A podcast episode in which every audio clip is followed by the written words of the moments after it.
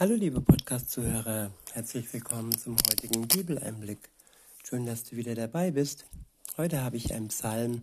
Es ist der Psalm 27 und ich verwende die Übersetzung Hoffnung für alle.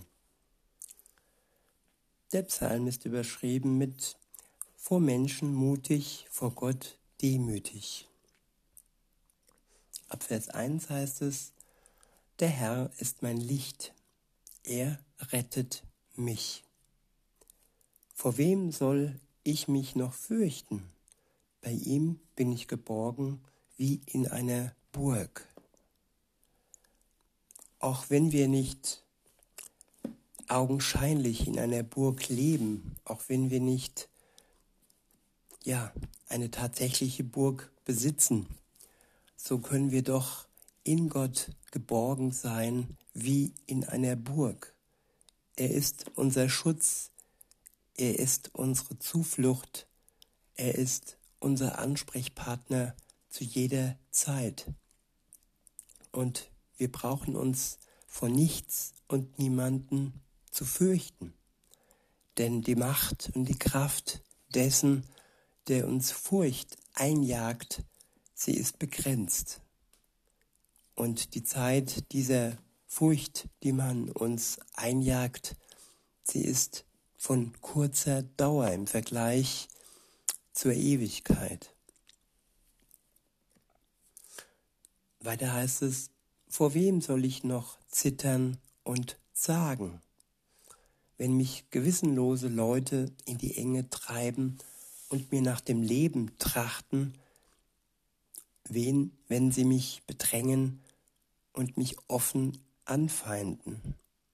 Ich wiederhole, wenn mich gewissenlose Leute in die Enge treiben und mir nach dem Leben trachten, wenn sie mich bedrängen und mich öffentlich anfeinden. Wie aktuell ist dieser Vers? Ja, öffentlich anfeinden. Heute wieder so aktuell. Eine Gruppe von Menschen wird öffentlich angefeindet angefeindet von gewissenlosen Menschen, die sie in die Enge treiben und die ihnen nach dem Leben trachten. Das ist wortwörtlich zu sehen und wer sich von Gott Weisheit schenkt, schenken lässt, der wird genau erkennen, welche Enge damit gemeint ist und welche Leute damit gemeint sind. Weiter heißt es, am Ende sind sie es, die stürzen und umkommen. Ja, sie möchten, dass die Menschen stürzen und umkommen, aber am Ende werden sie es sein, die stürzen werden und umkommen werden. Das ist gewiss. In Vers 3 heißt es, selbst wenn ein, eine ganze Armee gegen mich aufmarschiert, habe ich dennoch keine Angst.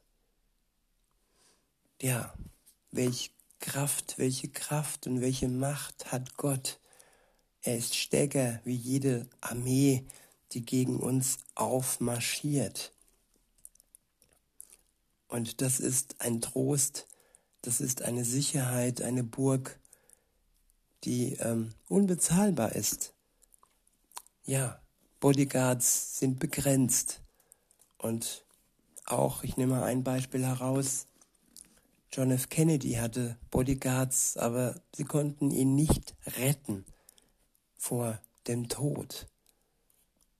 Und dennoch ist es wichtig, dass wir in unserem Gewissen rein sind und dass wir dort, ja, uns das bewahren, was nötig ist, um in den Himmel zu kommen, nämlich eine Beziehung zu Gott, ein reines Herz, Ehrlichkeit, dass wir uns nichts vormachen, dass wir uns nicht besser darstellen nach außen, aber auch nach innen hin, als wir sind, dass wir uns ja erlösen lassen von Jesus, der uns, der für uns gestorben ist und erst dann wirklich bereit sind für die Ewigkeit.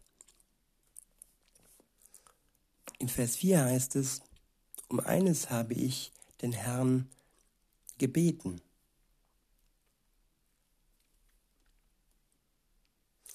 Beziehungsweise ich wiederhole nochmal Vers 3 und fahre fort. Selbst wenn eine ganze Armee gegen mich aufmarschiert, habe ich dennoch keine Angst.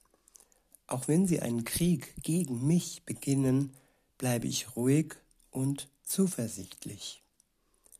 Um eines habe ich den Herrn gebeten. Das ist alles, was ich will. Solange ich lebe, möchte ich im Haus des Herrn bleiben. Dort will ich erfahren, wie freundlich der Herr ist und still nachdenken in seinem Tempel. Er bietet mir Schutz in schwerer Zeit und versteckt mich in seinem Zelt. Er stellt mich auf einen hohen Felsen, unerreichbar für meine Feinde ringsherum. In seinem Heiligtum will ich Opfer darbringen, voll Freude für den Herrn, voll Freude für den Herrn singen und musizieren. Höre mich, Herr, wenn ich rufe, hab Erbarmen mit mir und antworte. Ich erinnere mich, dass du gesagt hast, sucht meine Nähe.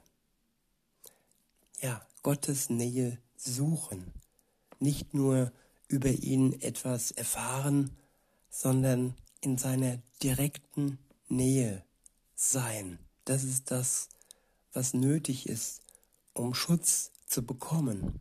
Es bringt nichts, wenn wir wissen, ja, da gibt es eine Burg, da gibt es Schutz für uns, wenn wir nicht hineingehen und nicht zulassen, dass dieser Schutz um uns herum in unserer Nähe ja ist.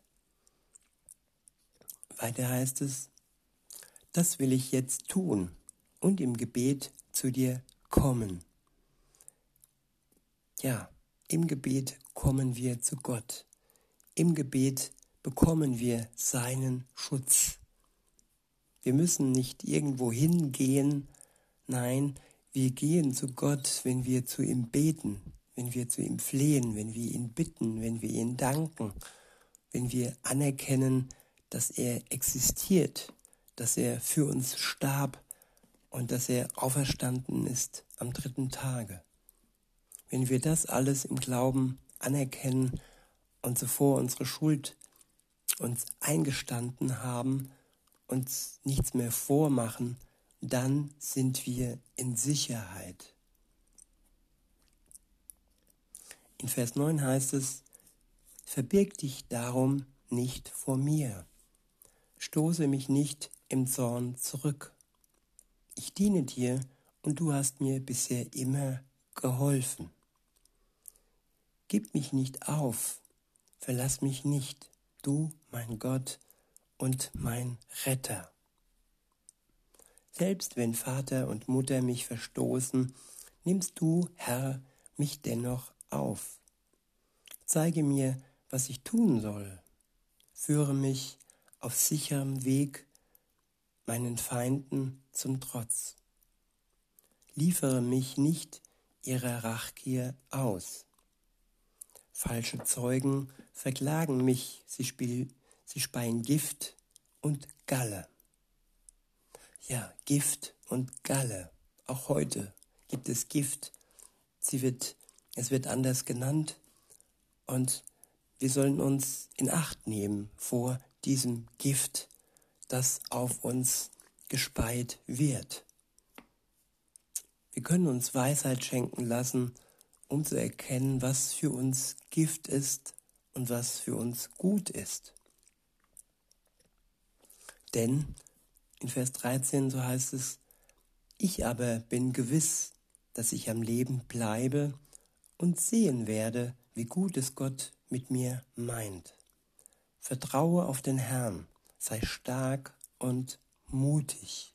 Vertraue auf den Herrn und alleine auf ihn, liebe Zuhörerin, lieber Zuhörer. Alles andere wird uns nicht schützen und retten. Er ist der Stärkste, er ist überhaben und er ist wirklich mächtig. Auch wenn andere mächtig erscheinen und uns versuchen, Angst einzujagen, ihre Zeit ist von kurzer Dauer. Deshalb lasst uns ihm alleine vertrauen, denn er gibt uns Stärke und gibt uns Mut, dass wir bis zum Ende auf ihn vertrauen können. In diesem Sinne wünsche ich euch noch einen schönen Tag und sage bis denne.